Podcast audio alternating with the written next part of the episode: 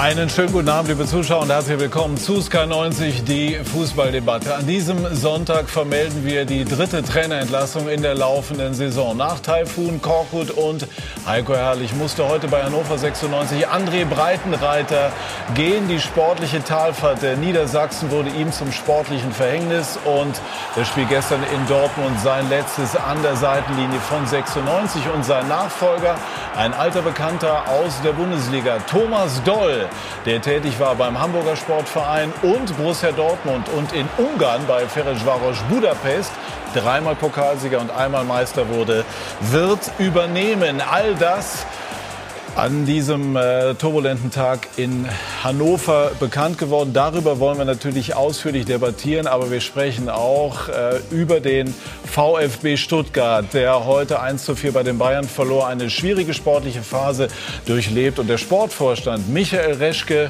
stellt sich und wird sehr ausführlich erläutern, warum welche Entscheidungen getroffen worden sind. Herzlich willkommen.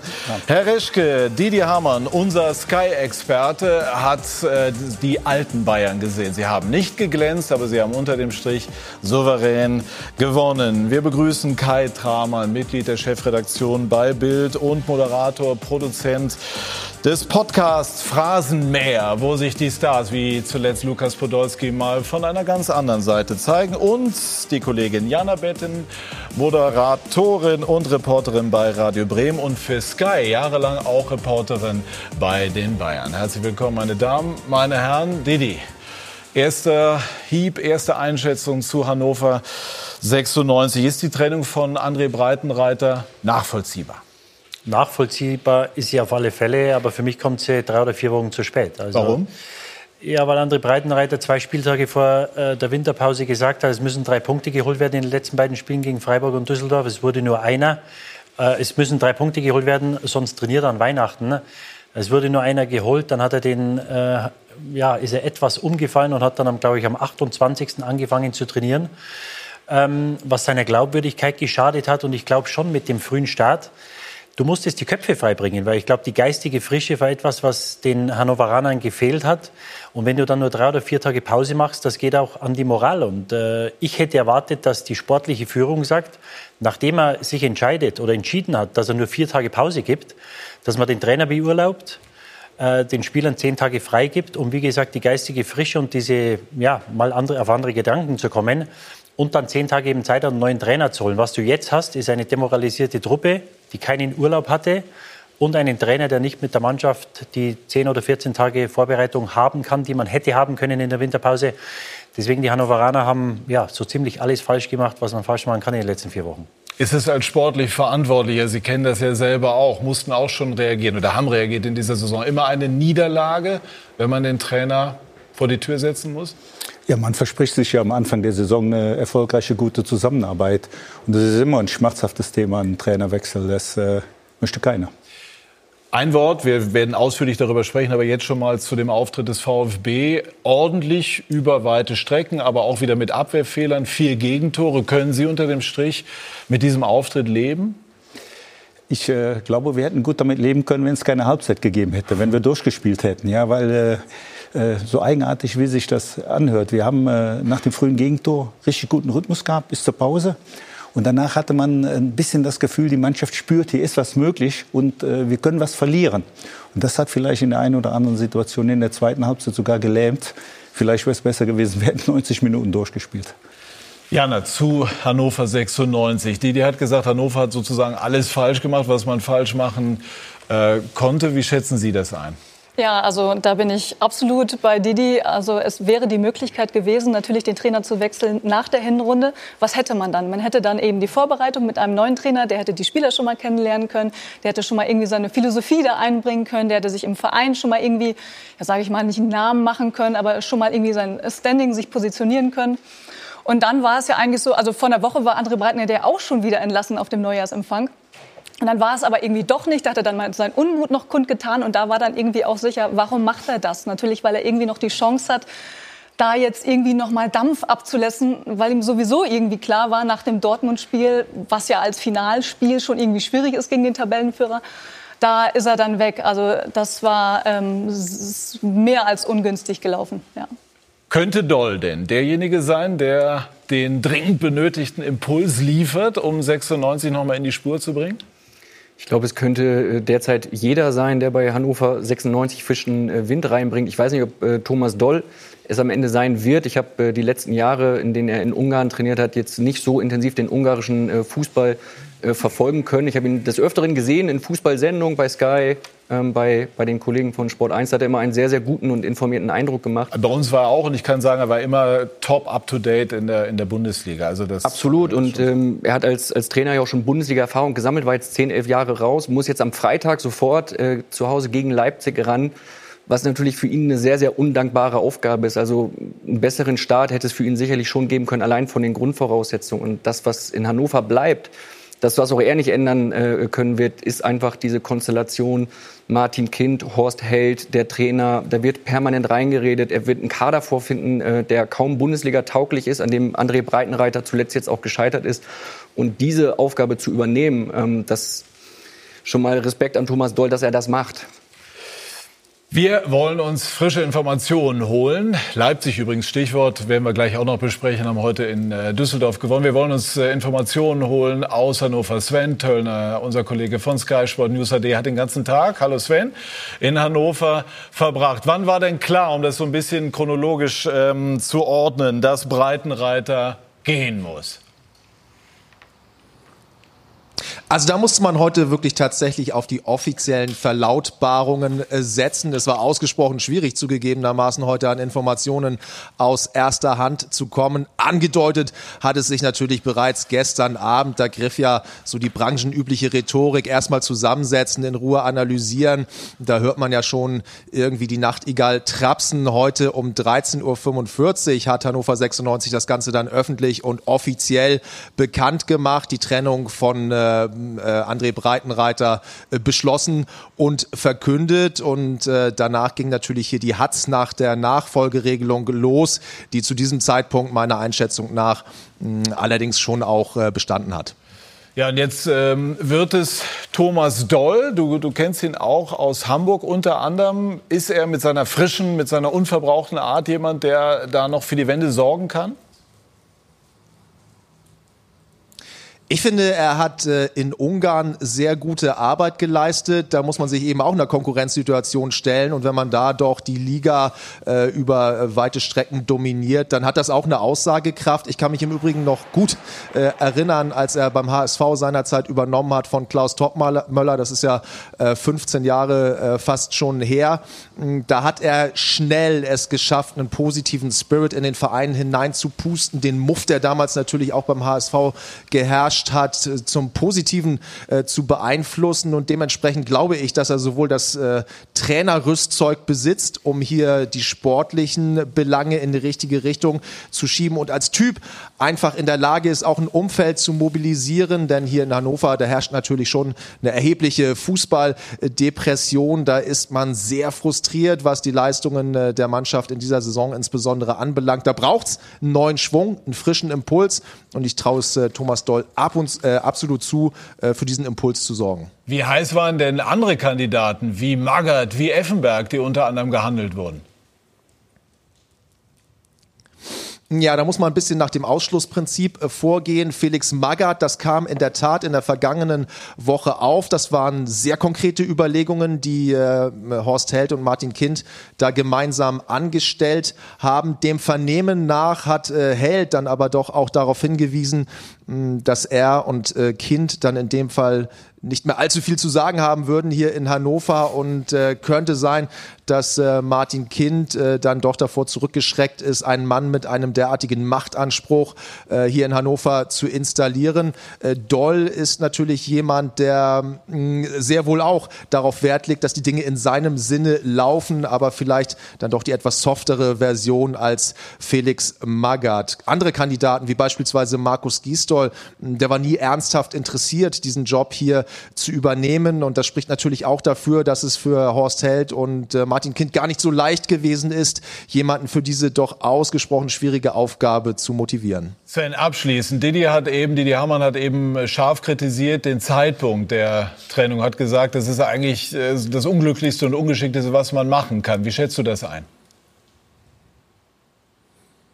Ja, das ist eine äh, absolut nachvollziehbare Sichtweise, äh, finde ich. Ich glaube, dass da so ein bisschen der romantische Ansatz mit der pragmatischen Strategie kollidiert ist. Breitenreiter und Hannover, das ist natürlich ein besonderes Verhältnis. Das ist ein Junge hier aus der Region, der ja auch lange Zeit sehr gute und erfolgreiche Arbeit in Hannover geleistet hat. Und da äh, hat eben der Gedanke vorgeherrscht, wie es ja oft ist in solchen Situationen, Mensch, komm, wir verbessern nochmal den Kader, packen dann nach der Winterpause hier nochmal alle gemeinsam an, denn eigentlich passt es doch in der atmosphärischen Konstellation. Es war eine Fehleinschätzung, wie sich jetzt herausstellen sollte. Die Mannschaft hat nach der Winterpause nicht gezeigt, dass sie in der Lage ist, nochmal mm, ja, einen neuen Schwung aufzunehmen. Und insofern ist es dann natürlich nur konsequent, jetzt auch zu handeln. In der Nachbetrachtung ist äh, dieser, äh, diese Handlung sicherlich ein bisschen zu spät erfolgt. Sven, Dankeschön für die Einschätzung und Gruß nach Hannover. Dankeschön. Stärkt das die Konkurrenz im Abstiegskampf? Ist das aus Sicht des VfB Stuttgart keine gute Entscheidung, weil Hannover dadurch nochmal neue Hoffnung schöpfen könnte? Ich glaube, da muss man äh, tief im Verein selbst drinstecken, um das genau beurteilen zu können. Da maße ich mir jetzt sicherlich keine Wertung und kein Urteil an. Ja, also versuchen wir das Ganze nochmal so ein bisschen ähm, zu vertiefen. André Breitenreiter, Hannoveraner Junge, haben wir eben gehört, ähm, der mit Hannover aufgestiegen ist, der den Klassenerhalt geschafft hat und der jetzt eben unten steht. Ist das mehr ihm oder mehr auch einer nicht ganz idealen Kaderplanung anzulasten? Ich glaube, das Problem ist vielschichtiger in Hannover. Also es fängt ja schon mal mit dem Vorhaben an, dass der Verein gar nicht zur Ruhe kommt, weil Martin Kind dieses Vorhaben initiiert hat äh, die Mehrheitsanteile am Club zu bekommen, um damit quasi die 50 zu 1 Regel auszuhebeln. Da ist auf so viel Widerstand getroffen natürlich auch. Dann kommt es da auf die Fans, auf diesen Fanboykott. Und da hat er, glaube ich, den ganzen Verein schon, schon sehr mitgespalten. Und ähm, Natürlich muss sich Horst Held auch irgendwie noch mal in die Pflicht rufen. Also der gehört damit dazu. Da hat man sowieso mal das Gefühl, sitzt er schon auf gepackten Koffern, verhandelt mit Wolfsburg und war eigentlich schon in Köln. Also das sorgt dann nicht für Ruhe in einem Verein. Und dann hat André Breitenreiter, muss man ja auch sagen, selber mal in der Hinrunde zugegeben, also mal Zuckerbrot, mal Peitsche. So richtig weiß ich auch nicht mehr, wie ich die Mannschaft anfassen soll, damit sie ähm, zum Erfolg wieder zurückgeführt wird. Also das Problem ist schon nicht einfach nur auf André Breitenreiter zu ähm, zu sehen, zu lasten, also ihm anzulasten. Also das ist schon viel, vielschichtiger. Wir sprechen gleich noch weiter über Hannover, aber äh, wir sind ja hochaktuell und wir haben die Möglichkeit, Friedhelm Funkel, der nach äh, zuletzt vier Siegen in Folge jetzt eine ziemlich deftige Niederlage einstecken musste, live zu hören. Und die Chance wollen wir nutzen. Bitte schön. Friedhelm Funkel, weshalb haben die Zuschauer heute zwischen ihrer Mannschaft und RB Leipzig mitunter einen Klassenunterschied gesehen? Ja, das gibt es manchmal. Und äh, wenn man äh, nach einer Viertelstunde 0-3 äh, gegen solch eine starke Mannschaft äh, zurückliegt, dann äh, äh, laufen die Spiele so. Das haben wir hier im Stadion schon einige Male erlebt. auch in der zweiten Liga gegen Dresden nach einer Viertelstunde 0-3 zurückgelegen. Da war es schwer zurückzukommen. Heute war es fast unmöglich. Mannschaft hat es in der zweiten Halbzeit noch mal ein Stück weit versucht. Wir haben ein, zwei Möglichkeiten gehabt, vielleicht einen Anschluss zu machen zum 1-3. Das ist uns nicht gelungen und äh, unterm Strich war es einfach äh, eine schlechte Leistung von uns. Wie zumindest vorentscheidend war der Fehler Ihres Keepers nach zwei Minuten?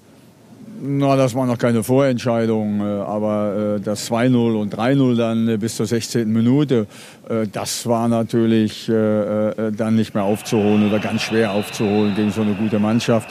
Und das, das erste Tor natürlich unglücklich für uns war, dass wir da noch zwei, dreimal die Möglichkeit gehabt haben, vielleicht äh, den Ball zu klären, äh, äh kopfballmäßig. Äh, den muss Micha natürlich festhalten, das äh, weiß er ja.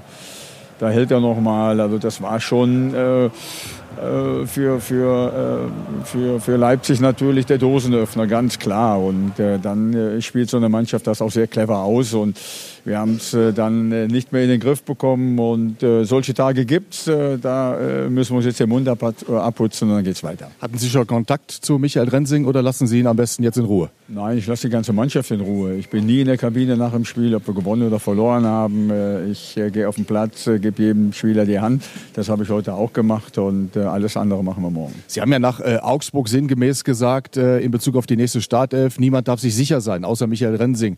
Müssen Sie diese Aussage heute ein Stück weit revidieren oder gestehen Sie Ihrem Keeper auch mal einen solchen Abend zu? Na, das ist jetzt nicht der Zeitpunkt, darüber zu sprechen. Äh, ich muss das Spiel erstmal verdauen. Äh, dann äh, werden wir morgen uns das alles in aller Ruhe aus, ausdiskutieren. Wir werden morgen gucken, wie die eine oder andere Situation ist. Aber Micha ist ein starker Torwart und hat uns bisher in den letzten Wochen sehr, sehr geholfen. Befürchten Sie nach dieser tollen Serie von vier Siegen, dass dieses 0 zu 4 heute eine Niederlage ist mit Nachwirkung? Warum? Naja, weil es ja schon eine Klatsche war und richtig wehgetan hat. Ja, aber wir haben eine Klatsche in Frankfurt gut weggesteckt. Da haben wir 1-7 verloren und sind äh, danach, äh, in den Wochen danach sehr gut zurückgekommen. Das wirft uns nicht um, äh, das macht uns eigentlich noch stärker. Und wir werden in den nächsten Wochen wieder eine andere Mannschaft auf dem Platz sehen. Das war heute schlecht, das, das, das ist manchmal so, das kann man manchmal auch von draußen da nicht ändern. das wissen die Jungs auch, dass sie heute einen schlechten Tag gehabt haben mit der 0 zu 3 oder mit dem 0 zu 3 Rückstand bereits nach 5 15 Minuten. Aber das ist passiert, das ist vorbei und äh, morgen werden wir das aufarbeiten und dann konzentrieren wir uns auch schon wieder auf äh, Hoffenheim. Vielen Dank, Friedhelm Funkel und damit zurück ins Studio. Dankeschön. Kai, ist das für die Fortuna nur ein Dämpfer oder ist das äh, Märchen vorbei?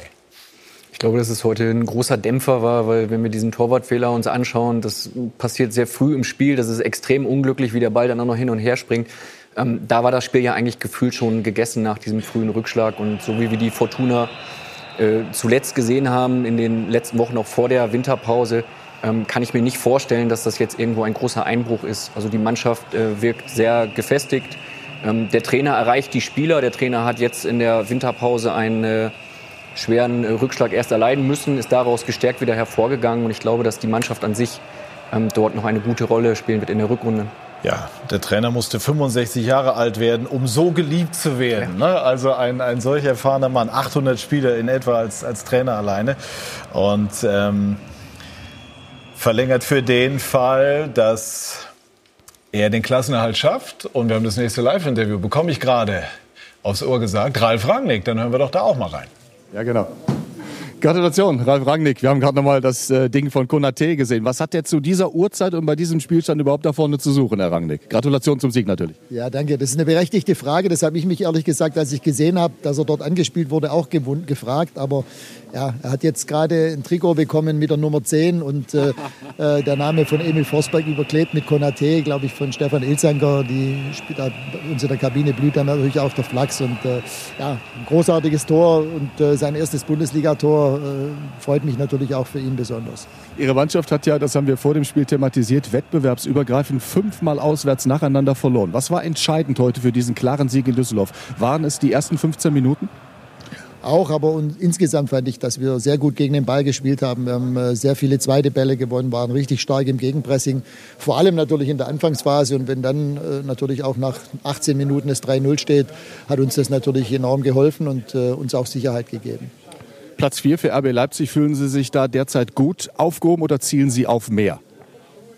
Ja, also wir haben ja gesagt, wenn wir es tatsächlich schaffen sollten, uns für die Champions League zu qualifizieren, bei den Ausfällen, die wir trotzdem auch zu beklagen hatten, Emil Forsberg hat heute das erste Mal wieder gespielt nach vier Monaten und äh, Haidara hat auch bisher noch kein Spiel für uns bestreiten können, äh, dann wären wir sehr zufrieden. Aber ja, jetzt war es erstmal wichtig, wieder einen Auswärtssieg zu landen und äh, da wollen wir jetzt äh, am Freitag in Hannover dran anknüpfen. Danke Ihnen, Herr Rangnick, und zurück ins Studio.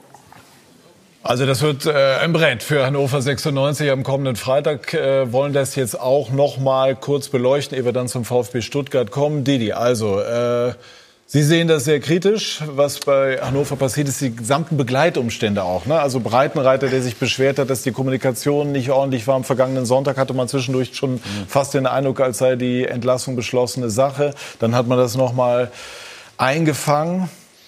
Ja, und äh, Horst Held hat sich ja dann auch mehr oder weniger entschuldigt bei ihm, wenn das so rübergekommen ist, weil Martin Kind die unglückliche Aussage getroffen hat, dass er eben Horst Held beauftragt hat, äh, sich schon mal umzuschauen. Und auf der anderen Seite ist es einfach nur ehrlich, muss man auch mal sagen. Ne? Das ist richtig. Auf der anderen Seite kannst du das nicht sagen, wenn du noch einen Trainer da im Amt hast. Das, das ist respektlos, das mag ehrlich sein, aber das kannst du nicht sagen. Und es ist in, in Hannover, das Umfeld ist, ist ziemlich vergiftet. Da gab es diese Fanproteste ähm, und immer wieder negative Schlagzeilen, was äh, vom, vom Sportlichen abgelenkt hat. Und ich bin halt einfach der Meinung, die Winterpause, das ist eine, ein Vorteil, den wir gegenüber zum Beispiel der englischen Liga haben. Ähm, und das musst du nutzen. Und ich bin der Meinung, dass dadurch, dass du nur drei oder vier Tage Urlaub gegeben hast in der Winterpause, wo du zehn, zwölf Tage machen hättest können oder die anderen Vereine haben das so gemacht, hast du die Chancen auf den Abstieg drastisch äh, erhöht. Weil du, wie gesagt, diese geistige Frische, die Moral in der Truppe, man darf nicht vergessen, es mag sich dumm anhören, nur die äh, Spieler, das sind alles vernünftige Jungs in Hannover. Ich glaube, da sind wenige oder keine Spinner dabei. Die haben alle Frauen zu Hause. Da ist natürlich dann Urlaub geplant. Du hast Kinder, du willst mal eine Woche wegfahren. Du, das ist die einzige Zeit, wo du die Möglichkeit hast, mal eine Woche Pause zu machen und den Kopf frei zu bekommen. Was meinst du, was die Spieler von den Frauen gehört haben? Und wie wir wissen, wenn die Frau zu Hause nicht happy ist oder die Kinder happy sind, dann ist es auch schwer für den Mann am das Samstag ist aber, der, ist jetzt aber der große Wurf. Das, nee, aber, aber es ist so, das ist Fakt. Was meinst du, was sich die Leute, wenn die, wenn die Spieler heimkommen am, am drei Spieltage vor dem letzten, äh, drei Tage vor dem letzten äh, Punktspiel und dann sagt die Frau, Schatzi, wo fahren wir denn, äh, wann kommen wir aus Dubai zurück? Am 3. oder 4. Januar? Dann sagt er, nee, wir fahren ins Fichtelgebirge, weil wir am 28. Dezember schon wieder das Trainieren anfangen. Und das sind alles Sachen, die musst du einfach, da musst du das, das größere Bild und, und das Gesamte sehen. Und wenn die Spieler den Kopf nicht frei haben, und wie gesagt, ich glaube, das war eines der größten Probleme der Hannoveraner, die letztes Jahr das super gemacht haben, wenn die Moral im Keller ist, was jetzt der Fall ist, weil ich glaube, dass keiner happy war, dass nur drei oder vier Tage Urlaub waren, ähm, dann setzt du sehr viele Sachen ähm, in Gefahr. Und ähm, ich habe große Bedenken, ob die Hannoveraner das auch mit neuem Trainer packen können. Obwohl ich glaube, die Intention war ja, okay, wenn wir nicht gut spielen, holen wir keine Punkte. Dafür müssen wir ein bisschen mehr trainieren. Und vielleicht schweißt uns das ja wieder ein bisschen ja, aber, aber, aber mehr die, zusammen. Also ich glaube, dass das die Intention ja, war. Ja, aber die Woche mehr Training, die bringt dir gar nichts. Weder taktisch, konditionell, technisch, das bringt dir gar nichts. Und das, was du verlierst auf der anderen Seite, Moral in der Truppe, die geistige Frische zurückzukommen. Ich, ich wäre so so, sogar so weit gegangen, dass ich sage, so wie wir gespielt haben und, und so schlecht wie es lief in der ersten Saisonhälfte, ich gebe ihnen lieber einen Tag mehr frei als einen Tag zu wenig, weil die Jungs müssen mal weg an was anderes denken. Die haben jetzt äh, sechs Monate nur auf die Mütze bekommen, kriegt den Kopf frei und dann kommt ihr zurück und dann gibt es Vollgas. Aber so wie man es gemacht hat, ist für mich kontraproduktiv und deswegen hat man, glaube ich, äh, ich möchte nicht sagen, den äh, Klassenerhalt aufs Spiel gesetzt, aber ich glaube, äh, die Chancen auf den Klassenerhalt äh, drastisch gemindert. Sehen Sie das auch so kritisch?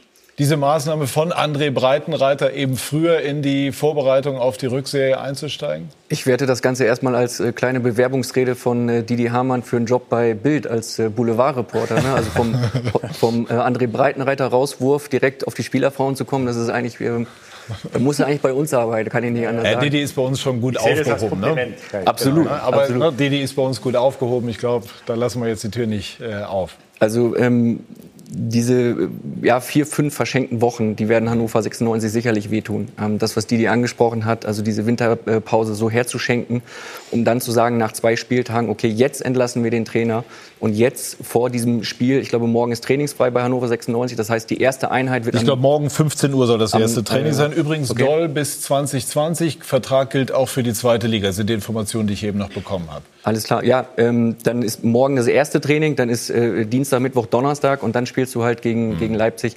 Ähm, das wirkt alles nicht äh, sonderlich professionell und das wirkt nicht äh, so, als ähm, hätte man in Hannover das wirklich das Handeln komplett im Griff.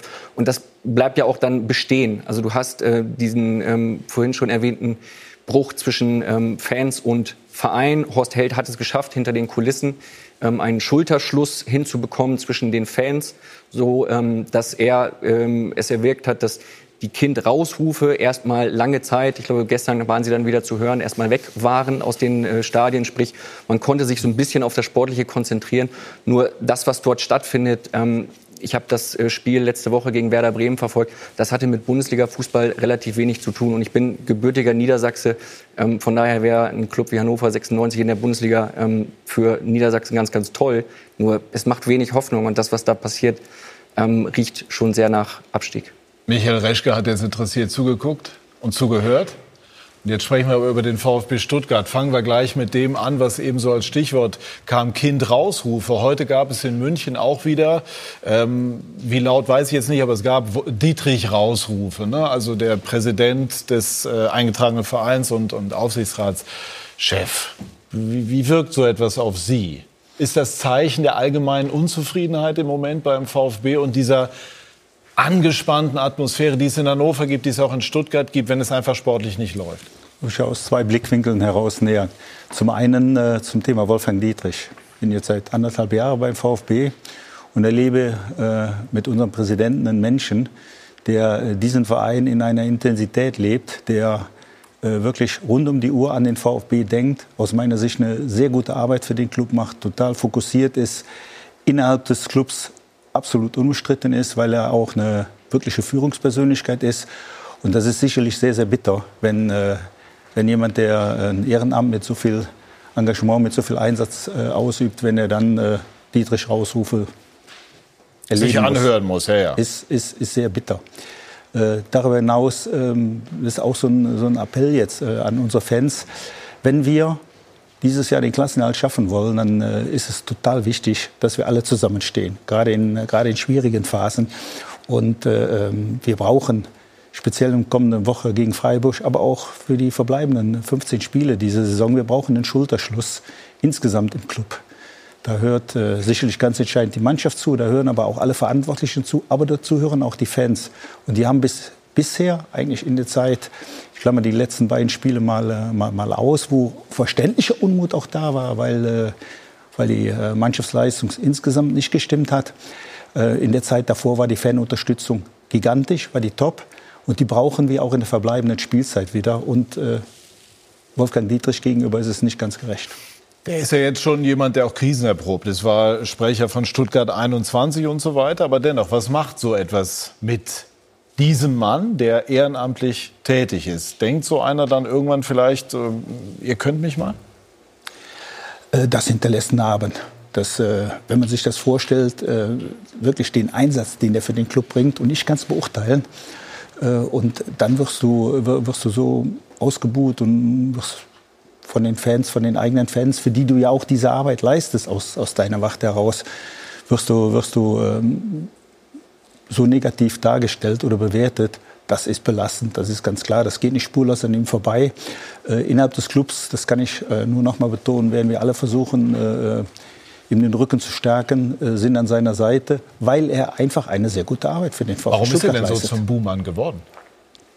Gut, die äh, Ausgliederung äh, ist von großen Teilen der Fans äh, mit, mit Skepsis betrachtet worden.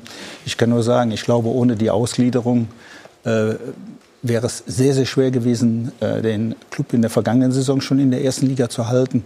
Und ohne die, die Anschubfinanzierung und Unterstützung von Daimler wäre es schwer für den VfB Stuttgart in den nächsten Jahren. Deshalb ist diese Entscheidung aus meiner Sicht die einzige und völlig richtige gewesen. Sprechen wir jetzt zunächst einmal über das, was heute sportlich passiert ist. Sascha Roos fasst ganz kurz die Begegnung zwischen dem FC Bayern und dem VfB Stuttgart zusammen. Bitter für Markus Weinzierl, neunte Niederlage im zwölften Spiel als Trainer des VfB und die Bayern wieder mal oben auf und äh, sie begannen sehr, sehr druckvoll. Gleich in der fünften Minute die Führung durch Thiago, zweite Saisontreffer für ihn. Dann allerdings ein bisschen Schlendrian bei den Bayern, nutzten die Stuttgarter und wie Donis! Klasse Tor, 26. Der Ausgleich zum 1 zu 1. Nach der Pause treten die Bayern auf. Bitter für die Stuttgarter Eigentor durch Gentner 55. Dann noch ein verschossener Elfmeter durch Lewandowski passiert dem äußerst selten. Von Stuttgart nicht mehr viel zu sehen in den zweiten 45. Dafür das 3 zu 1 durch Goretzka in Minute 71. Und dann doch noch der Treffer für Lewandowski, sein 99. in der Allianz Arena. 4 zu 1 der Endstand für die Bayern. Wobei die Stuttgarter lange Zeit sehr, sehr mutig waren. Ja, ich glaube, wir haben es gerade in der ersten Halbzeit nicht äh, ganz so schlecht gemacht, haben es eigentlich äh, relativ gut verteidigt, haben aus meiner Sicht wenig zulassen, äh, zugelassen hier in München. Ähm, äh, ja, können es leider in der zweiten Halbzeit nicht so weiterhalten. Das war natürlich dann äh, schade für uns. Ich glaube, wir haben sehr gut angefangen und ähm, dann, wie schon so oft in dieser, in dieser Saison, so ein bisschen ja, einen Gang runtergeschaltet. Das war, das war nicht so gut. Trotzdem, siebter Sieg in Folge für die Bayern und Stuttgart bleibt weiter in bedrohlicher Lage. Der VfB Stuttgart auf Platz 16. Vorher, Jana, wurde kritisiert die Aussage von Timo Baumgartel, es handelt sich um ein Bonusspiel. Ne? Dann, dann, haben viele gesagt, na gut, warum, warum fahren die dann überhaupt dahin? Wie ist das bei Ihnen angekommen?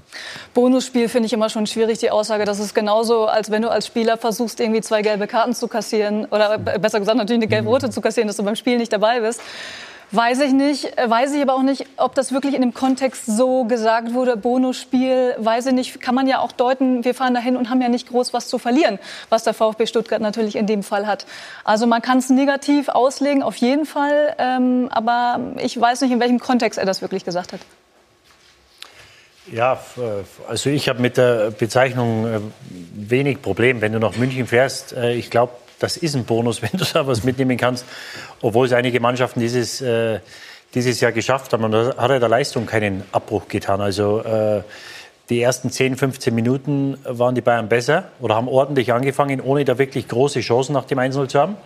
Und dann ab der 15. Minute hat nur eine Mannschaft gespielt. Das war der VfB Stuttgart. Sie waren äh, klar die bessere Mannschaft, haben den äh, wunderschönen Ausgleich geschossen, hatten eine Riesenchance durch Donis, das 2-1 zu machen ähm, der Neuer möglicherweise in der Vorrunde durch die Beine gegangen wäre. Jetzt äh, hat er ihn gehalten, leider für den VfB. Ähm, und wie Michael sagt, äh, die Pause hat ihnen nicht gut getan. Äh, die Bayern haben nicht geglänzt, haben in der ersten Halbzeit äh, viel zu behäbig gespielt. Äh, ich habe äh, vor einigen Stunden gesagt, Standfußball. Also das war nichts, was sie ge gezeigt haben. Muss aber auf der anderen Seite sagen, dass der VfB das hervorragend gemacht hat. Und dann kommt Nabri rein, der frischen Schwung gebracht hat. Und dann haben sie natürlich die Spieler, dass sie äh, Qualität einwechseln können, die dann äh, letztendlich den Unterschied gemacht haben. Dann verlierst du so ein Spiel 4-1, kann passieren. Hat man auch gesehen, dass natürlich das Selbstvertrauen im Moment nicht äh, das Größte ist beim, beim VfB Stuttgart. Aber ich glaube, das war auf alle Fälle ein Schritt nach vorne. Wenn man das Spiel gegen Mainz nimmt letzte Woche und das heutige, glaube ich, war das ein Schritt in die richtige Richtung. Und jetzt haben sie ja zwei richtig wichtige Spiele gegen, äh, gegen SC Freiburg und gegen Fortuna Düsseldorf. Hat Sie äh, diese Formulierung gestört des Bonusspiels? Nein, weil ich ja wusste, wie Timo das gemeint hat.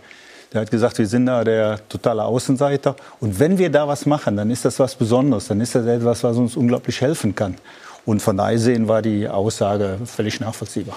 Was, ähm, es waren die Bayern, keine Frage. Was wieder aufgefallen ist, der VfB, der in der vergangenen Saison äh, vor allem auch eine hervorragende Abwehr hatte, hat heute wieder Gegentore kassiert, die einfach nicht gut verteidigt waren. Schauen wir uns noch mal ein oder zwei Beispiele an. Warum ähm, glückt das in dieser Saison nicht so, wie es in der Vorsaison hingehauen hat? Warum gibt es Gegentore, wo man eigentlich in Überzahl ist, aber nicht nah genug am Mann und so weiter und so fort? Ja, das ist eine gute Frage.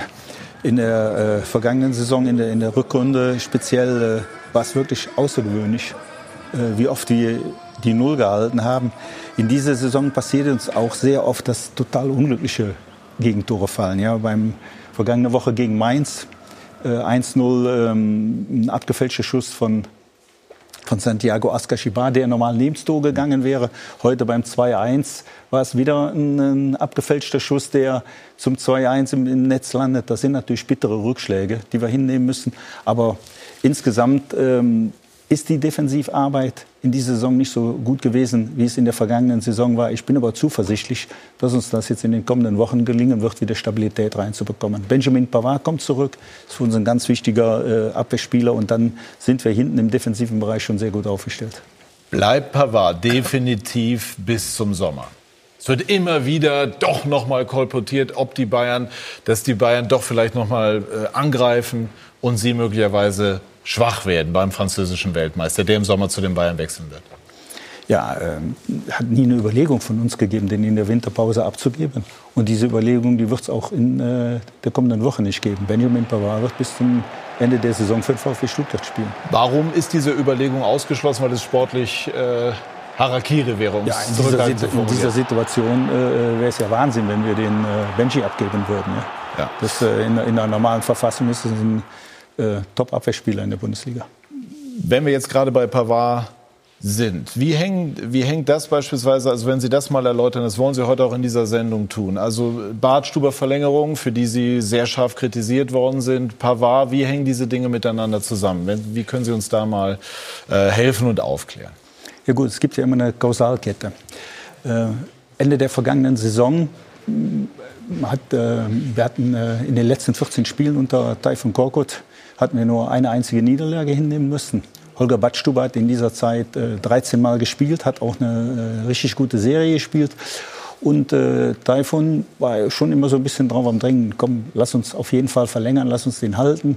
Wir sind ein guter Spieler. Dann hatten wir eine, eigentlich eine Situation, dass wir durch äh, Neuzugang Kempf, durch Baumgartel durch Kaminski und Pavard eigentlich vier Innenverteidiger hatten und uns in dem Bereich vernünftig aufgestellt werden.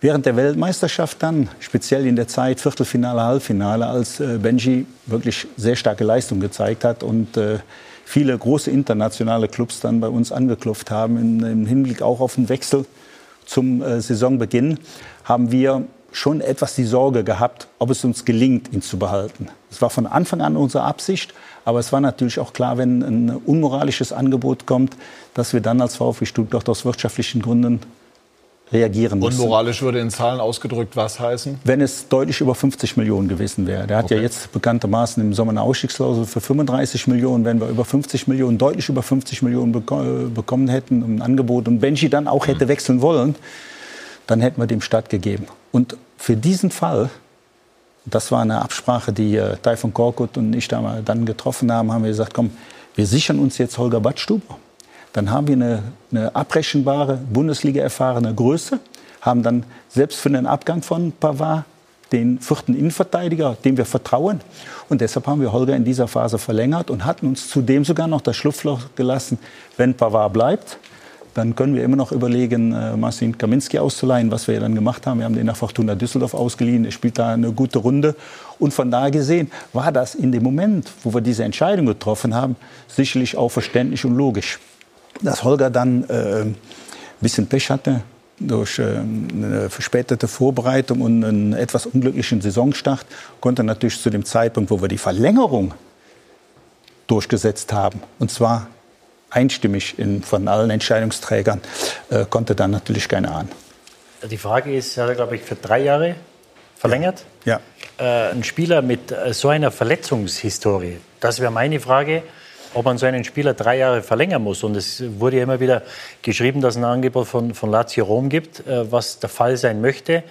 Äh, nur ein Spieler, der, glaube ich, jetzt 29 oder 30 ist, in den, letzten, in den letzten ja. Jahren äh, immer wieder große Verletzungsprobleme hatte und eigentlich kaum konstant mal äh, sechs Monate durchgespielt hat, ob es nicht da sinnvoller gewesen wäre zu sagen, du kriegst ein Jahr Vertrag und wenn du 20 oder 25 Pflichtspiele machst, dann verlängert sich der Vertrag automatisch. Also so einen Spieler drei Jahre zu binden, halte ich für fraglich.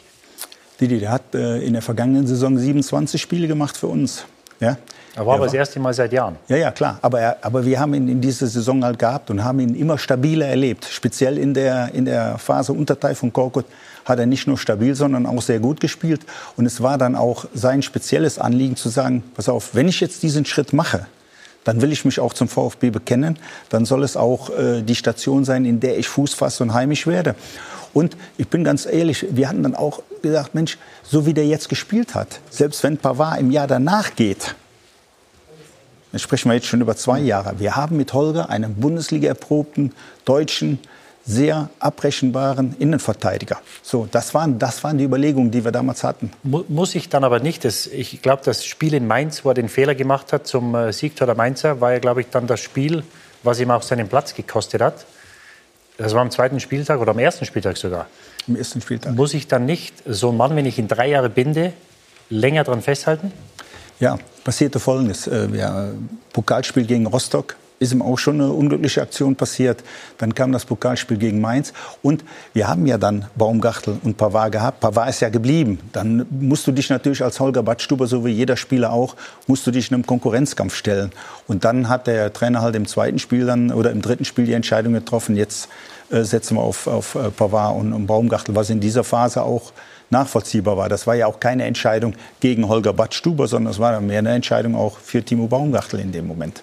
Kann denn äh, aus Ihrer Sicht, Kai, Pavard helfen in der Rückserie im Kampf um den Klassenerhalt, wenn er im Grunde im Kopf schon weiß, danach geht's zu den Bayern? Ich glaube, ein Spieler äh, wie Pavard mit äh, Weltklasseformat, ein, ein Weltmeister, äh, kann dir in jeder Situation in der Bundesliga helfen. Und ich würde ihn auch äh, so äh, als so charakterstark einschätzen, dass er sich auch natürlich äh, vernünftig verabschieden möchte und äh, im Abstiegskampf dort ähm, garantiert bei nunmehr 42 Gegentoren ähm, eine wunderbare Verstärkung für die Rückrunde sein kann und auch äh, sein wird, ganz sicher. Und ich halte es auch für sehr, sehr richtig, ähm, sich dort ähm, ganz klar zu positionieren und zu sagen, der Spieler bleibt bis zum Saisonende bei uns. Da gibt es in der Winterpause jetzt keinen Wechsel mehr. Also das halte ich für richtig. Ich glaube, dass äh, beim VfB Stuttgart, wenn ich das so aus der Halbdistanz, ähm, aus der Berliner Sicht äh, einschätzen darf, ähm, dass ein paar ähm, Einschätzungen gemacht wurden, so nach dieser glorreichen Rückrunde, ähm, wo der VfB sicherlich so ein bisschen Überschnitt gespielt hat, ein bisschen Spielglück auch hatte, ähm, wo Einschätzungen getroffen wurden, die vielleicht ein bisschen zu euphorisch waren, wo ähm, gesagt wurde, auch ja von Ihnen, wir werden definitiv mit dem Abstieg nichts äh, zu tun haben in dieser Saison, wo eigentlich da schließe ich mich gerne mit ein, alle gedacht haben, so hey, der VfB, der spielt irgendwo ähm, zwischen sechs und neun, fünf und neun, irgendwo so wird der in der Tabelle landen. Und äh, ich erinnere mich an ähm, die, den ersten Schritt der Kaderplanung, als ähm, direkt vier Spieler vorgestellt wurden. Und ich glaube, jeder in der Bundesliga gedacht hat, Mensch, die machen ihre Hausaufgaben. Und vielleicht ist da so eine Euphorie entstanden, die dann halt irgendwann einer Realität weichen musste nach dem Spiel Rostock, nach dem Spiel Mainz, ähm, nach dem Spiel Bayern, wo es dann halt natürlich irgendwann in eine andere Richtung ging. Und ich glaube, mein Gefühl ist, man leidet immer noch so ein bisschen darunter, man hat das noch nicht so ganz verkraftet und dann muss ich jetzt erstmal so ein bisschen wachrütteln in dieser Abstiegsrealität, die äh, jetzt vorherrscht. Also ich war am sechsten Spieltag beim ersten Sieg von Stuttgart in Stuttgart, nämlich war es 2 zu 1 gegen Werder Bremen und da hat, muss man ganz ehrlich sagen, hat Stuttgart gewonnen, weil Werder nicht in der Lage dazu gewesen ist, die Tore zu machen. Ähm, und da war es ehrlicherweise, ähm, wenn man die Rückrunde, die der vorherige betrachtet, ich würde fast sagen, ein erschreckendes Bild, was Stuttgart da abgeliefert hat, obwohl sie gewonnen ähm, haben. Und da habe ich mich gefragt, was ist denn da passiert in dem Verein, ähm, der zum Schluss 4 zu 1 gegen Bayern gewonnen hat und jetzt zwar 2 zu 1 gegen äh, Bremen gewinnt, aber nur weil Bremen sich auch nicht ganz so clever angestellt hat. Ähm, weiß ich gar nicht, ob es irgendwie Euphorie gewesen ist, weil im Prinzip schien ja alles gut. Man hat einen Trainer gefunden, der daherkommt, ähm, der sich da identifiziert und aber dann ähm, hat man das irgendwie wieder verloren. Und dann guckt man mal irgendwie nach. In ihren anderthalb Jahren waren es irgendwie drei Trainer die ähm, äh, bei Stuttgart waren mit Markus Weinziel jetzt. Und dann ist immer so die Frage, die Trainer bringen natürlich auch eine eigene Spielphilosophie mit, eine eigene Idee. Wo ist aber vielleicht die Idee von Stuttgart? Ist die dann irgendwo abhanden gekommen? Irgendwann sollten mal junge Wilde verpflichtet werden. Dann kamen Gomez und Aogo, was jetzt keine Jungspunde sind. Und das ist, finde ich, so ein bisschen die Frage, was ist da auf dem Weg irgendwie verloren gegangen äh, beim VfB? Ich, ich, ich glaube, dass mit ein großes Problem in Stuttgart war, also ich war schockiert, als ich das Spiel zu Hause gegen München sah, als nach 50 oder 55 Minuten die Leute angefangen haben zu pfeifen. Das war mit Sicherheit nicht das beste Spiel, das die, die Stuttgarter gemacht haben. Und sie haben ja wenige Wochen vorher noch in München gewonnen. Das waren andere Voraussetzungen. Also ich glaube, dass die Erwartungshaltung in Stuttgart, äh, die zu kontrollieren, ist, glaube ich, mit die größte Aufgabe, weil viele gedacht haben nach der Rückrunde letztes Jahr, wie Kai sagt, wir kommen unter die ersten zehn und vielleicht äh, schaut etwas mehr heraus. Ich bin der Meinung, dass sie sich gut verstärkt haben. Ich glaube, dass sie einen sehr, sehr guten Kader haben. Ich glaube auch nicht, dass sie dieses Jahr was mit dem Abstieg zu tun haben werden. Ich bin mir sicher, ja, aber dass wenn man jetzt 16. ist, dann hat man mit dem Abstieg zu tun. Das ja, aber es sind, es sind 19 Spiele, wir haben 15 ja. Spiele. Also wir sprechen am 30. Spieltag nochmal. Äh, da bin ich überzeugt, dass die Stuttgarter ein schönes Pölsterchen auf den 16. Tabellenplatz haben, weil sie einfach meiner Meinung nach zu gut sind. Aber die Erwartungshaltung ist, glaube ich, etwas, das zu managen in Stuttgart äh, ist, glaube ich, mit eine äh, sehr, sehr wichtige Aufgabe, was nicht sehr einfach ist. Können wir gleich noch in der Tiefe diskutieren, aber mal so, so eine Idee. Warum ist die Euphorie des Aufstiegsjahres und der äh, von den Ergebnissen der sehr guten Rückserie so nicht transportiert worden? Und warum haben die Personalentscheidungen, die man jede einzelne begründen kann, in Summe nicht gegriffen? Also zunächst mal waren drei verschiedene Punkte, die man mal ansprechen muss. Äh, korrekterweise meine Aussage, wir werden mit dem äh, Abschied nichts zu tun haben. Äh, die ist in einer Phase getroffen worden, wo wir überall gehandelt worden sind als Kandidat für die Euroleague.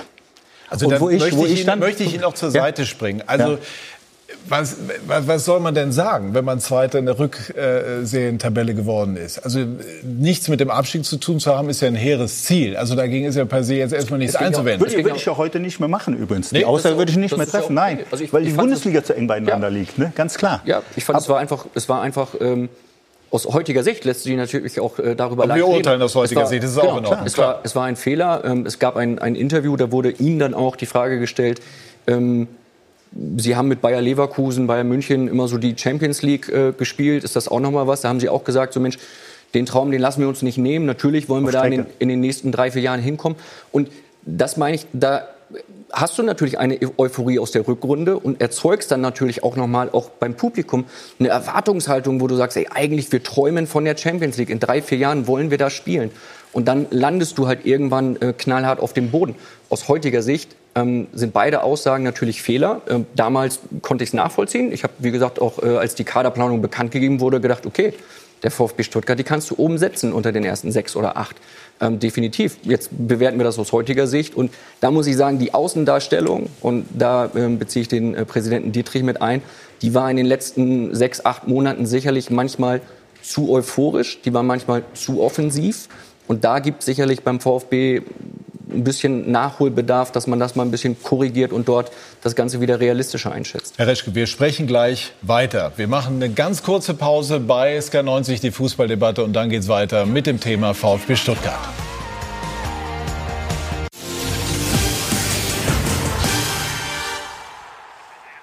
Wir sind zurück bei SK90, die Fußballdebatte und sprechen mit dem Sportvorstand des VfB Stuttgart, Michael Reschke und unserer Runde über die Situation des VfB, die sich im Moment sportlich nicht gut darstellt. Im Sommer, das haben wir eben schon angesprochen, haben viele gesagt, hey, die Einkaufspolitik der Stuttgarter ist ganz gut. Jetzt im Moment sagen viele, ah, zu viel Routine, zu viel Durchschnitt, zu wenig junge Wilde. Was will der VfB eigentlich? Und Sie, eigentlich als Diamantenauge damals bei Bayer Leverkusen, auch bei den Bayern bekannt. Warum ist da was oder was ist da schiefgelaufen aus Ihrer Sicht? in der Transferpolitik, auch in der, vielleicht in der Zusammenstellung des Teams, nicht nur der einzelnen Spieler und ihrer Qualitäten? Gut, dass äh, das, was wir uns vorgestellt haben, bisher noch nicht aufgegangen ist, ja am Tabellenbild abzulesen. Aber war natürlich klar, wie wir im Sommer Spieler wie Bona Sosa, wie Pablo Maffeo, wie Nicolas González, wie Marc Oliver Kemp verpflichtet haben, die alle noch jung sind war klar, dass die teilweise auch noch Zeit brauchen, dass die nicht direkt von jetzt auf gleich durchstarten. Da waren ja durch die Bank 20-Jährige, okay, Marc Oliver Kempfer 23 zu der Zeit, wie wir ihn verpflichtet haben, äh, dass, dass diese Jungs auch eine Zeit brauchen. Das, das war uns von Anfang an klar. Und ich würde auch keinen von diesen Spielern aktuell abschreiben. Und ist eben angesprochen worden. Äh, VfB hat junge Wilde verpflichtet. Früher dafür stand der Club und jetzt nur noch ältere Spieler. Wir haben jetzt äh, einen 18-jährigen Innenverteidiger verpflichtet. Wir haben damals auch mal Santiago Ascasibar verpflichtet zu meiner Zeit, der noch jung ist. Wir haben Erik Tommy verpflichtet. Wir haben also relativ viele Spieler in der Zeit, in der ich äh, für die Transfers hauptverantwortlich bin, äh, verpflichtet, die äh, allesamt Perspektive haben und egal wie negativ unsere Situation im Moment ist, wir sind davon überzeugt, dass wir auf einem guten Weg sind. Wir müssen jetzt den Turnaround schaffen. Die nächsten Wochen werden für uns ganz entscheidend. Aber ich bin nach wie vor zuversichtlich, dass wir mit der Idee, die wir haben, auf einem guten Weg sind. Was ist mit jemandem wie Maffeo? Von Manchester City geholt für, ich sage jetzt über den Daumen, 10 Millionen, also viel Geld jedenfalls. Äh, spanischer U21-Nationalspieler, große Erwartungen. Und Wolfgang Dietrich hat es schön formuliert, der steht im Moment quer im Stall. Ne? Also schaffen Sie es beim VfB, den wieder äh, längs hinzustellen oder muss der dafür dann nach Spanien? Gut, es gibt verschiedene Überlegungen, ob wir, ob wir ihn äh, auch noch mal ein halbes Jahr ausleihen. Es gibt Interessenten aus Spanien. Äh, das wird sich jetzt die nächsten zwei, drei Tage entscheiden. Da können wir ganz offen darüber sprechen. Wenn das nicht der Fall sein sollte, ist äh, anberaumt für äh, Anfang Februar ein Gespräch mit ihm, mit dem Trainer und seinem Berater. Und dann werden wir den Jungen einnorden. Die Qualität, Sie haben es gerade angesprochen, der spanische U21-Nationalspieler. Letztes Jahr äh, war er von Manchester City ausgeliehen nach Girona äh, in der in La Liga 35 Spiele gemacht. Und äh, wir haben ihn da intensiv beobachtet. Potenzial ist da. Flausen im Kopf leider auch. Ein bisschen erwachsener musste noch werden. Aber äh, junge Spieler haben auch manchmal Schwankungen. Also Sie glauben noch an den? Definitiv. Wie sind Sie dann im Austausch mit dem Trainer, mit Weinziel? Sagen Sie ihm, hey, also ich sehe was in dem, jetzt sieh mal zu, Trainer, dass du das dann auch auf den, auf den Platz mit dem bekommst? Also die äh, Vorgehensweise von, Marco Weinziel, äh, äh, von Markus Weinziel, was jetzt Pablo Maffeo angeht, äh, die äh, war abgestimmt. Der hat einfach zu viele äh, Sachen gemacht, die nicht in Ordnung sind, also Pablo. Und dann kam der Markus irgendwann zu mir und hat gesagt, pass auf, ich will dem jetzt mal einen richtigen Denkzettel verschaffen, den lassen wir jetzt mal eine Zeit lang nur laufen. Der muss zur Besinnung kommen. Und das ist mitgetragen worden. Nochmal, wir haben den Jungen fünf Jahre unter Vertrag. Das erste halbe Jahr war unerfreulich, sowohl für ihn als auch für uns. Nur, Thema ist noch definitiv nicht beendet. Wie sieht es mit, ja? Sorry, ich, ähm, Gerne. mit Pep Guardiola haben Sie aber mit Sicherheit auch noch mal vorher drüber gesprochen. Also ich meine, äh, der wollte ihn natürlich ausleihen, aber ähm, der hat ja auch mit Sicherheit seine Einschätzung zu ihm gegeben, Ihnen gegenüber Klar. oder nicht? Klar, wir haben äh, lange gesprochen. Wir waren drüben für Manchester City, war klar, die hatten andere Angebote, die teilweise auch höher dotiert waren. Für die war aber eindeutig, wir geben den Spieler nur mit Rückkaufoption ab. Und das war auch nachher der Schlüssel, dass wir äh, eine Lösung gefunden haben, dass Manchester City immer und zu jeder Zeit halt ein gewisses Matching Right besitzt und zu einem Zeitpunkt X sogar eine Rückkaufoption besitzt. Das war äh, in der Einschätzung von City ganz entscheidend. Deshalb haben wir den Jungen bekommen. Wir haben auch äh, die, die letzten Tage noch mal äh, sowohl mit Pep als auch mit Chiqui Berugustain äh, telefoniert, weil äh, die sich auch deutlich mehr von ihm versprochen haben und auch sehr enttäuscht sind. Aber nochmal, Pablo ist ein junger Spieler, der ein paar Sachen definitiv falsch gemacht hat, aber der nach wie vor großes Potenzial besitzt und wir sollten alle da auch mal ein bisschen Ruhe bewahren und auf Strecke abrechnen. Also mögliche Option Laie und dann kommt er zurück und steht Genauso. wieder gerade in der Box. Genauso. Was ist mit den anderen? Was ist äh, auch zum Beispiel mit einem Castro? Also in Hamburg zieht im Moment Mangala groß auf, muss man sagen. Ist der, einer der wichtigsten, vielleicht der wichtigste Spieler dort. Äh, ist 2021 und Sie haben mit Castro einen aus der Abteilung Routine, der eher Unterschnitt im Moment spielt. War das sinnvoll aus heutiger Sicht, das so zu machen? Also wie wir ähm, die letzte Saison analysiert haben, war für uns klar, wir wollen uns im zentralen Mittelfeld verstärken. Wir wollen da auch eine gewisse Erfahrung in, ins, ins Spiel bringen. Und deshalb haben wir Gonzalo Castro und Daniel Didavi geholt. Ja?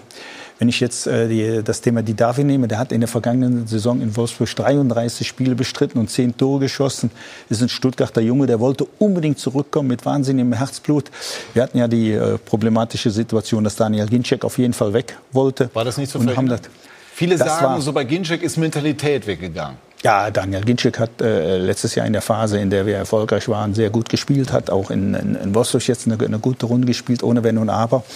Aber äh, die Gespräche, die wir mit ihm hatten, der Nachdruck, mit dem er unbedingt weg wollte, der war schon äh, sehr gravierend. Manchmal hast du das Gefühl, äh, das, das bekommst du noch hin. Manchmal spürst du auch, das kann nicht mehr funktionieren. Muss auch sagen, dass äh, Daniel aus, aus Wolfsburg zu Recht ein sehr, sehr gutes Angebot hatte, das deutlich über, über den Möglichkeiten des VfB Stuttgart lag. Und ähm, von daher sehen auch ein gewisses Verständnis dafür, dass er unbedingt weg wollte. Und für uns, wir haben dann gedacht, mit Daniel Didavi, ein völlig anderer Spielertyp natürlich wie Daniel Ginczek, aber halt auch jemand, der Torgefahr mitbringt, der uns in der, in der Kreative im Mittelfeld entscheidend weiterhilft.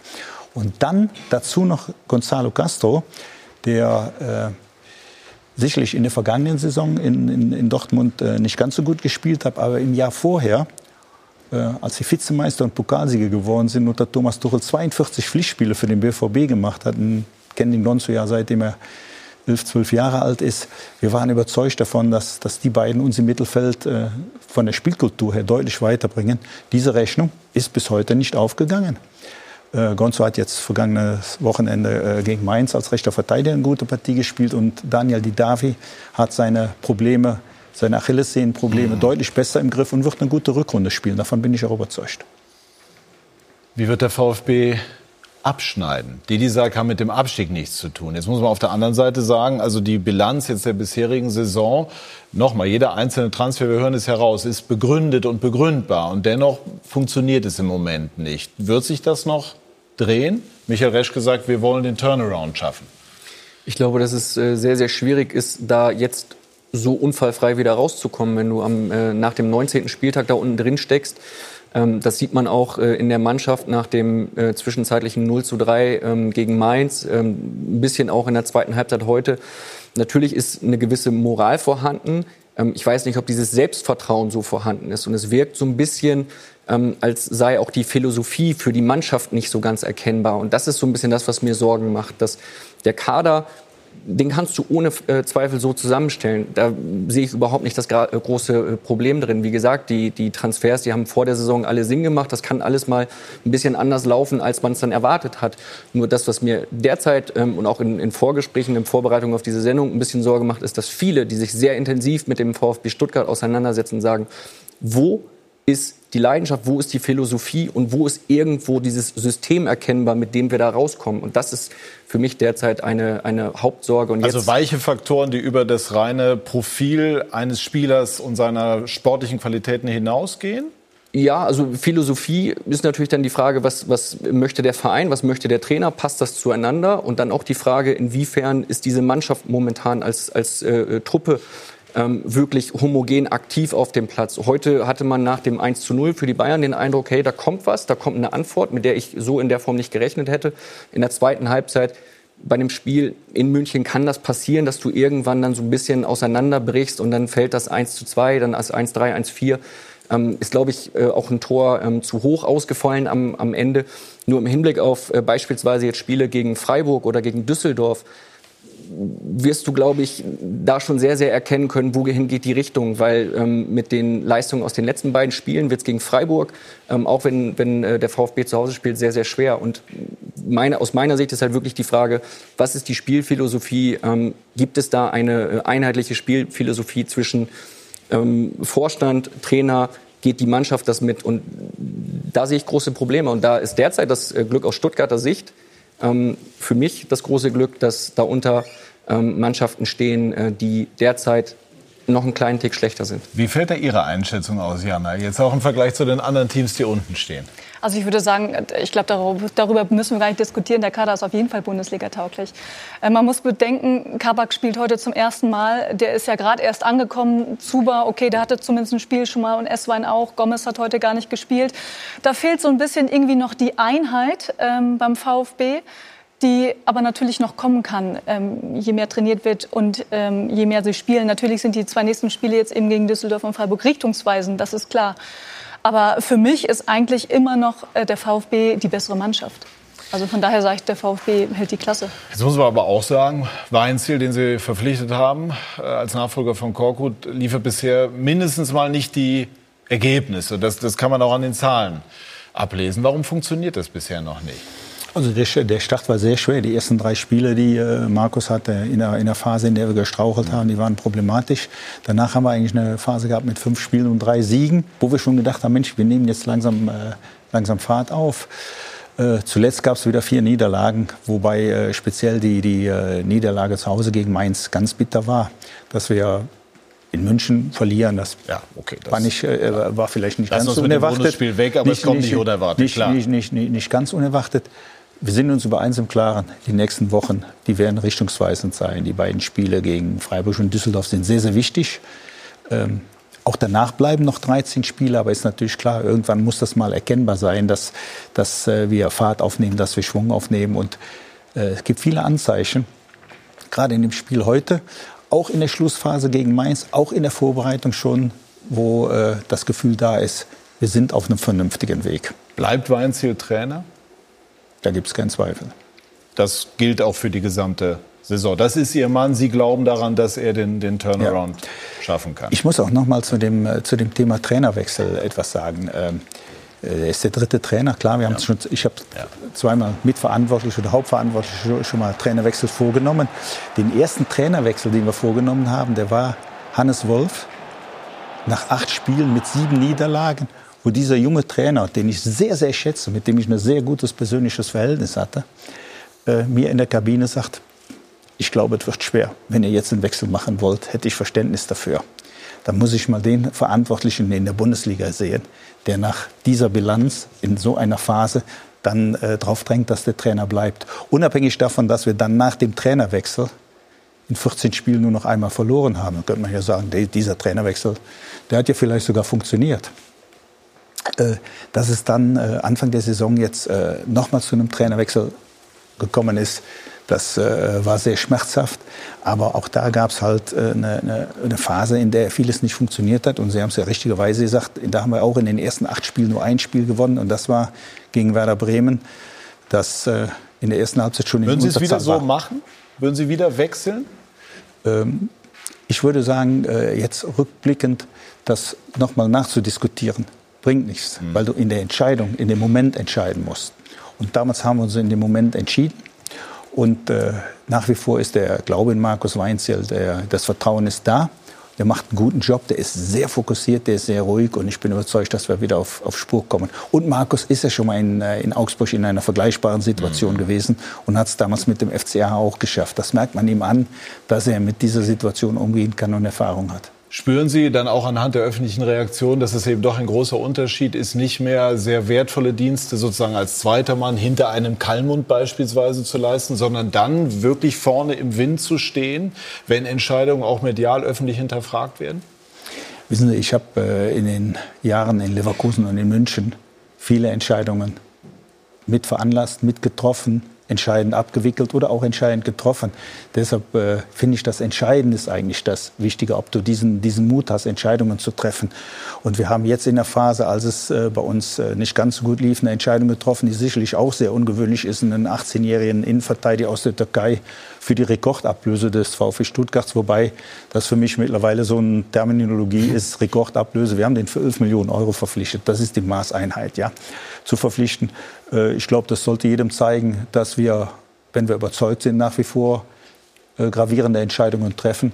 Und äh, diesen Entscheidungen stelle ich mich, dass es, wenn es so läuft, wie es im Moment läuft, dass es dann auch mal Gegenwind gibt, dass man dann auch medial in der Kritik steht. Das ist Bestandteil des Jobs, aber das ist... Macht es trotzdem Spaß? Der Job in Stuttgart macht wahnsinnig Spaß, weil der Verein in sich lebt weil äh, die Bedeutung, die dieser Club in der Region hat, die ist äh, eine unglaubliche Wucht, eine unglaubliche Bedeutung. Und äh, ich betrachte das als große Herausforderung für uns alle, alle, die wir verantwortlich arbeiten, jetzt den Turnaround nochmal zu schaffen, die Liga zu halten. Und dann werden wir uns neu aufstellen, dann werden wir uns neu formieren. Und ich bin von einer guten Zukunft des VfB Stuttgart nach wie vor überzeugt. So eine Frage, die man sich immer mal stellt. Ne? Stuttgart ist so eine strukturstarke Region. Da müsste es sich doch eigentlich auf Dauer hinbekommen lassen, diesen Verein unter den ersten zehn in Deutschland zu etablieren. Ja, und das wird, wird mittel- und langfristig wird das das Ziel sein. Also äh, ich habe auch gesagt, äh, und ich hatte mit der Aussage, äh, die wurde ja getätigt, um die Erwartungen zu senken und nicht um sie zu befeuern mit dem, mit dem Klassenerhalt oder wir mit dem Abstieg nichts zu tun.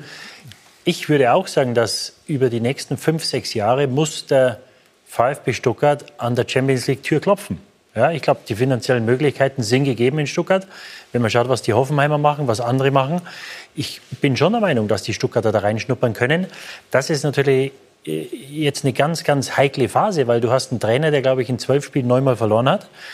Und die Gefahr, wenn du äh, nach zwölf Spielen neun Punkte geholt hast, ist immer, dass irgendwann die Mannschaft den Glauben an den Trainer verliert. Und ich glaube, das ist im Moment die größte Gefahr und deswegen sind die nächsten zwei Spiele so richtungsweisend.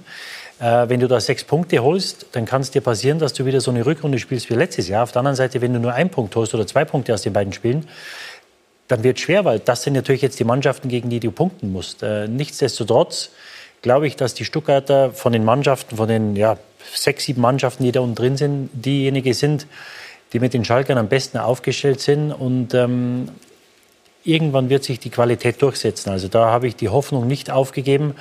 Ähm, sie haben einfach zu viel Qualität in der Truppe, um dauerhaft da unten drin zu bleiben. Auf der anderen Seite ähm, wissen wir auch, dass keine Mannschaft zu gut ist, um abzusteigen. Also äh, heikle vier Wochen, würde ich sagen.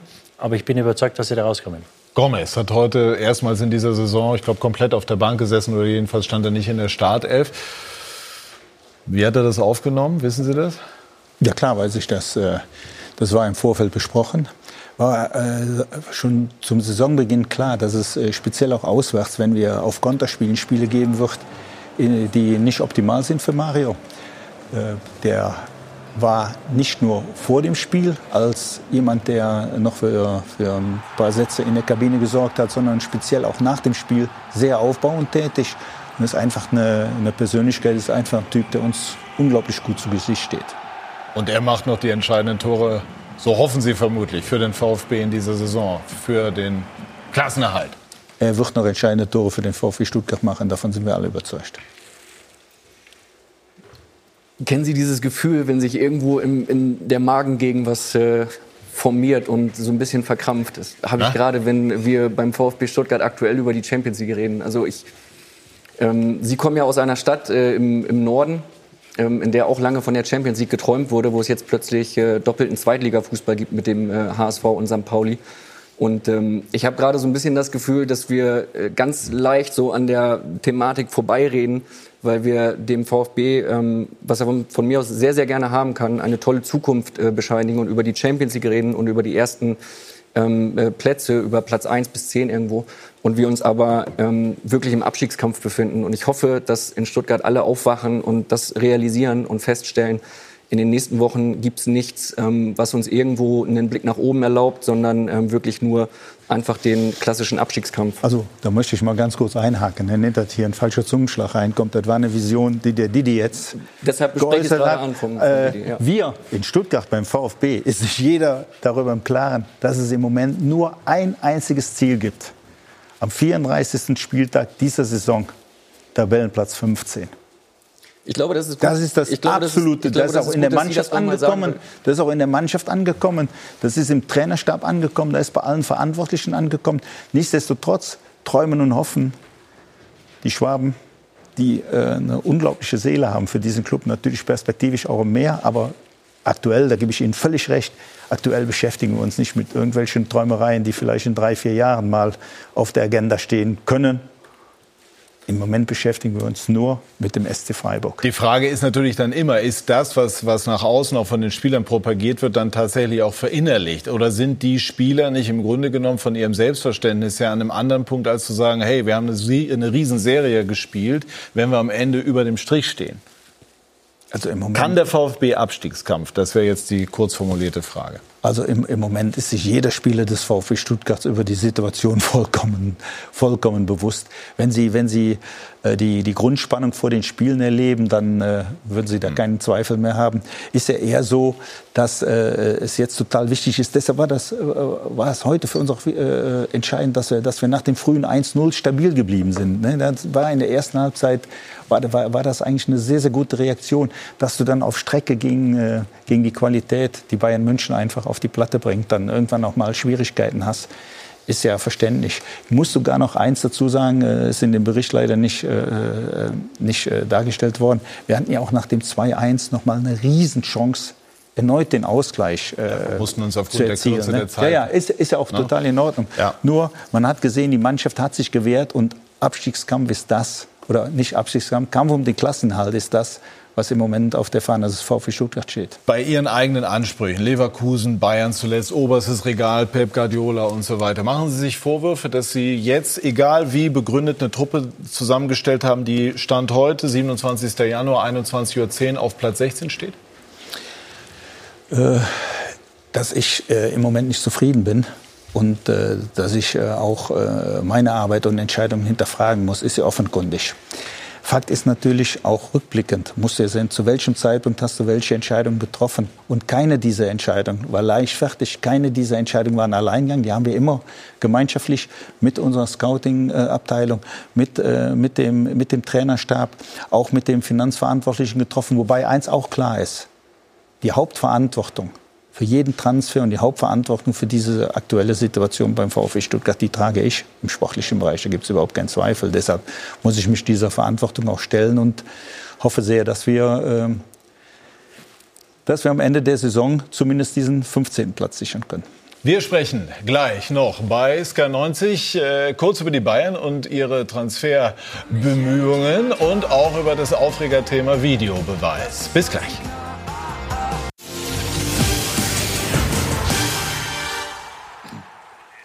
Wir sind zurück bei SK90, die Fußballdebatte. Die Bayern haben übrigens auch gespielt, haben 4-1 gewonnen. Nebenher ging nicht nur um den VfB Stuttgart. Und die Bayern äh, scheinen wirklich äh, sehr daran interessiert zu sein, Hudson-Odoi aus Chelsea zu verpflichten. Also mittlerweile kolportiert 46 Millionen Euro. Da kann man nicht mehr von einem Nischenmarkt sprechen, Jana, als frühere Bayern-Reporterin. Äh, wollen die Bayern jetzt unbedingt zeigen, dass sie auch einen wie Sancho bekommen?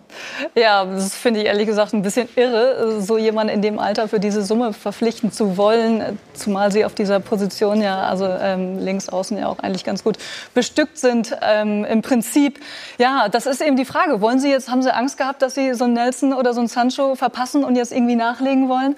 Und ähm, ich glaube, der hat nur, ich glaube, drei, vier Spiele überhaupt gemacht. Ähm, Hat heute im FA Cup getroffen für Okay. Chelsea. Gut.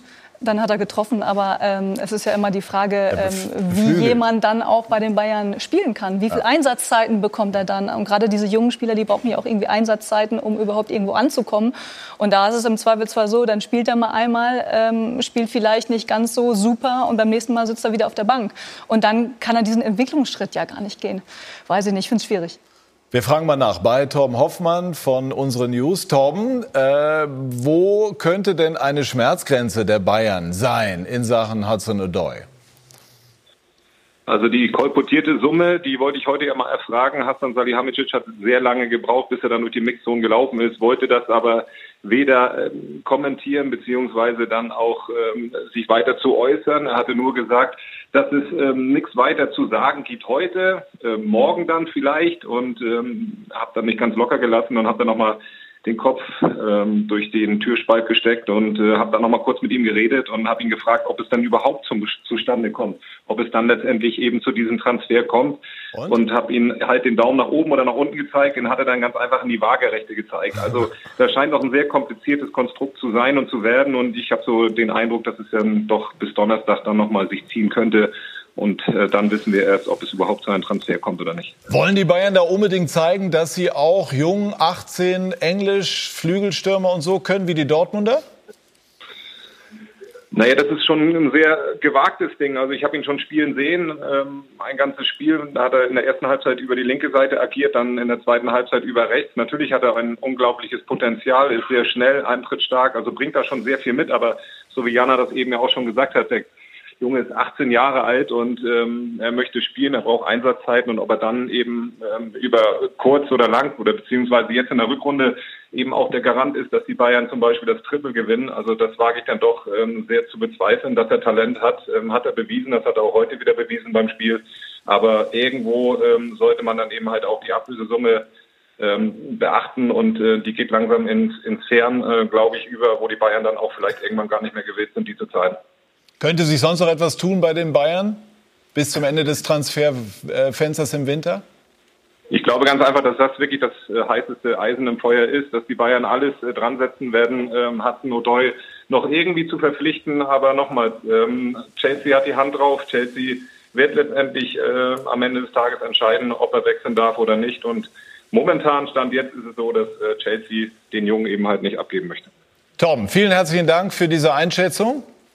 Und der Spieler äh, wird nicht der Verlierer in diesem ganzen Poker sein, hat man im Moment den Eindruck. Ähm, der Videobeweis wollen wir äh, zum Ende dieser Sendung auch noch mal diskutieren. Hat ein Wochenende erlebt, das welche Note verdient? Auf der Skala von 1 bis 6 wahrscheinlich eine 7. ähm, ich äh, bin kein Freund des äh, Videobeweises. Ich finde, dass äh, der Fußballfan, ähm, ich bin einer, ähm, ihn nicht mehr versteht. Ähm, man sitzt vorm Fernseher mal, oder man sitzt im Stadion. Wenn man im Stadion sitzt, ist man eh ohnehin benachteiligt, weil man nicht mehr weiß, was gerade entschieden wird. Die Kommunikation ist schlecht. Ähm, der DFB, die Schiedsrichter verhalten sich da sehr zögerlich. Ähm, man weigert sich dagegen, ähm, im Stadion beispielsweise eine kurze Ansage zu tätigen. Ähm, man sagt, dass es auch in den nächsten sechs, sieben, acht Monaten nicht möglich sei. Ähm, wir haben Entscheidungen gesehen, die einfach nicht mehr nachvollziehbar sind. Welche beispielsweise jetzt? An welche denkst du? Äh, Gladbach, äh, Augsburg beispielsweise ähm, haben wir eigentlich ein, ein Abseitstor für äh, Gladbach. Wir hatten gestern bei Mainz Nürnberg ähm, plötzlich eine. Na, also Tor von Wendt, dann so. Genau bekommt die Sicht genommen. So haben es die Augsburger gesehen von Stindl, Schiedsrichter-Experten wie Markus Merck von Sky oder auch Thorsten Kinnefer von äh, Bild sagen, na ja, keine klare Fehlentscheidung. Also ich, äh, für mich ist es in der ähm, Situation ein Abseitstor. Wir hatten das Spiel ähm, äh, Mainz gegen Nürnberg, ähm, wo Nürnberg ein Tor nicht bekommt, ähm, wo man plötzlich eine Abseitslinie zieht, wo ähm, ein Spieler zwei Millimeter, Zentimeter, was auch immer, ähm, wenn wir es jetzt sehen, im Abseits äh, stehen soll. Ähm, es ist nicht mehr nachvollziehbar, was gemessen wird. Ist es der ähm, Ball am Fuß oder ist es der Moment, wenn der Ball den Fuß verlässt? Also Und, bei, der, ähm, bei der entscheidenden Ballabgabe dann der Erstkontakt. Das ist halt dieser ich, ich, ich bin jetzt bald so weit, dass ich den Leuten einen Vorsatz unterstelle. Bei den Nürnberger, bei der ersten Einstellung von der Seite, da siehst du den Nürnberger Spieler siehst du nicht. Der kann nicht abseits sein, weil du ihn nicht siehst. Dann wird eine andere Kameraposition reingeholt wo du den Flankengeber gar nicht siehst. Wenn man das hier anschaut, Aber wem unterstellst du jetzt Vorsatz? Die Leute, die das entscheiden. Du siehst hier den Nürnberger aber die Spieler entscheiden nicht. nicht absichtlich falsch. Ja, aber wie, wie kann denn der abseits sein? Wie kann denn der abseits sein? Dann wird noch eine andere Kameraeinstellung reingeholt und da siehst du nicht mal den Flankengeber. Und aufgrund dieser Einstellung wird dann ein Tor aberkannt nach zwei Minuten, was den Nürnbergern komplett den Zahn zieht. Zehn Minuten später kriegen sie es 2-1 und das ist ein Wendepunkt und ein Knackpunkt im, äh, im Abstiegskampf. Wenn ich höre, dass die Augsburger Entscheidung keine klare Fehlentscheidung sein soll, dann muss ich lachen. Stindl steht in der Schusslinie und behindert die Sicht von Danso auf den Torschützen Wendt. Ja? Wir sehen von der Hintertorkamera, man kann auch noch möglicherweise sagen, dass Stindl möglicherweise hier sogar Torhüter Kobel behindert. Das heißt, Stindl steht genau zwischen Ball abgebenden Spieler oder schießenden Spieler und ihm. Ja? Man sieht ihn hier, er sieht den Ball nicht. Hier, hier macht er einen Schritt, hier fängt er an, den Ball zu sehen und er sieht ihn nicht, weil Stindl genau vor ihm steht. Wenn das keine klare Fehlentscheidung ist, dann muss ich sagen, dann äh, brauchen wir mit der, mit der Sache gar nicht weitermachen, weil das ist äh, klarer, klarer geht es nicht.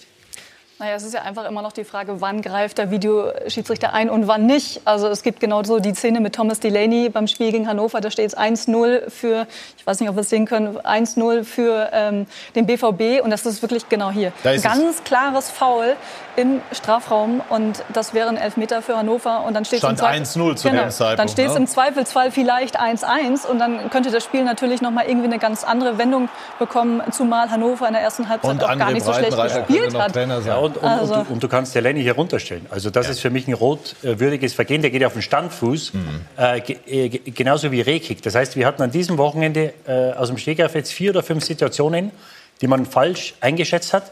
Und ich sage, wenn der Videobeweis funktionieren soll, dann kannst du fünf, sechs Situationen, wie die an diesem Wochenende, die kannst du in der ganzen Saison haben.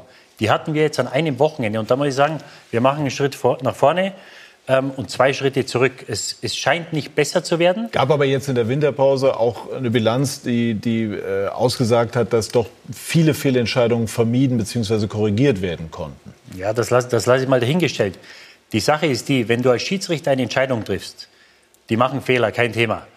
Nur wenn du dann in der Nachbetrachtung, wenn du Leute hast, eine Spielsituation einzuschätzen, es gab vor einigen Wochen diese Diskussion, sollen wir Ex-Profis oder Ex-Spieler haben? Die kannst du, wenn du das Spiel nie gespielt hast, kannst du nicht einschätzen. Das ist was anderes als Schiedsrichter zu sein. Deswegen muss man da strikt trennen, wer ist Schiedsrichter und wer ist Videoassistent. Weil wenn du dann, in der, wenn du dann eine Situation wie in Gladbach hast, ich glaube, dass das ein Nicht-Fußballer ganz schwer einschätzen kann, wann, wo dann so den Ball sehen kann oder nicht sehen kann. Deswegen würde ich mir ganz, ganz stark überlegen, wenn ich der DFB wäre, ob ich irgendwann mal einige Ex-Spieler frage, ob die Lust haben, mal so einen Workshop zu machen, Situationen zu bewerten, weil es, glaube ich, meiner Meinung nach nur funktionieren kann, wenn du auf Sicht Ex-Spieler mit dazu holst. Was machen wir denn jetzt bei diesen Abseitssituationen? Da heißt es, das ist eine faktische Entscheidung, sodass also auch eine Millimeterentscheidung eine der Definition nach glasklare Fehlentscheidung wäre. Wenn man jetzt einfach mal so auf das Spielfeld guckt, als Fußballfreund sagt man, ja, also jetzt Millimeterentscheidungen sind jetzt nicht zwingend glasklar. Wie, wie sehen Sie das? Ja, zunächst mal durch den Ball aufnehmen, den Sie ins Feld gespielt haben. Äh, Die Hinrunde war eigentlich gut, was den Videobeweis angeht. Äh, Da ist, ist die, die Fehlerquote ist deutlich Gab zurückgegangen. aber Sind schon auch sehr viele viel- Aufreger, ne? muss man auch ja, Aufreger, sagen. Aufreger wird es ja immer geben, äh, weil ist ja klar, äh, das liegt ja auch im, im Auge des Betrachters. Ja. Da wirst du, wirst du, die beiden beteiligten Parteien werden es immer in der Regel unterschiedlich sehen. Darüber muss man sich auch im Klaren sein. Ja. Ähm, was mir manchmal leid tut, ist die Schiedsrichter grundsätzlich, die stehen mittlerweile auch in einer Art und Weise in der Kritik und die haben einen so brutal schweren Job, auch in Zehntelsekunden oder eben dann auch nachher nochmal äh, vor, der, vor der Videoleinwand Entscheidungen zu treffen, in dem Wissen, in dem Wissen, egal wie ich entscheide, 30, 40, 50 Prozent sehen es genau andersrum. Ja? Also deshalb tue ich mich manchmal schwer damit. Was halt fehlt, ist eine, eine, eine klare Kommunikation. weil Es ist halt einfach nicht mehr Ja, aber jetzt zum nachvollziehbar. Beispiel bei dieser Abseitsgeschichte. Was könnte man da machen? Könnte man jetzt theoretisch überlegen zu sagen, also in solchen Situationen entscheidet definitiv, egal wie, der Mann im Stadion? Oder, oder äh, weil du kannst ja schlecht sagen, Abseits glasklar fehlentschieden ist ab 5 Zentimeter oder irgendwas. Das ist ja auch schwierig. Absolut, aber es geht, es, geht ja, es geht ja eigentlich um glasklare äh, Geschichten. Und äh, die Situation, die wir gestern hatten, das ist ja keine glasklare Sache. Mhm. Also wenn wir da über, über Zentimeter, über Millimeter reden. Da, da hat man die Lupe gebraucht, dass ein Teil der Schulter von dem Nürnberger, dass man eine Einstellung gefunden hat, dass ein Teil der Nürnberger, weil da irgendwelche im Keller sitzen und sagen, wir wollen da nicht äh, daran aufgehangen werden, weil wenn er doch im Abseits war. Es war eine andere Situation in Wolfsburg.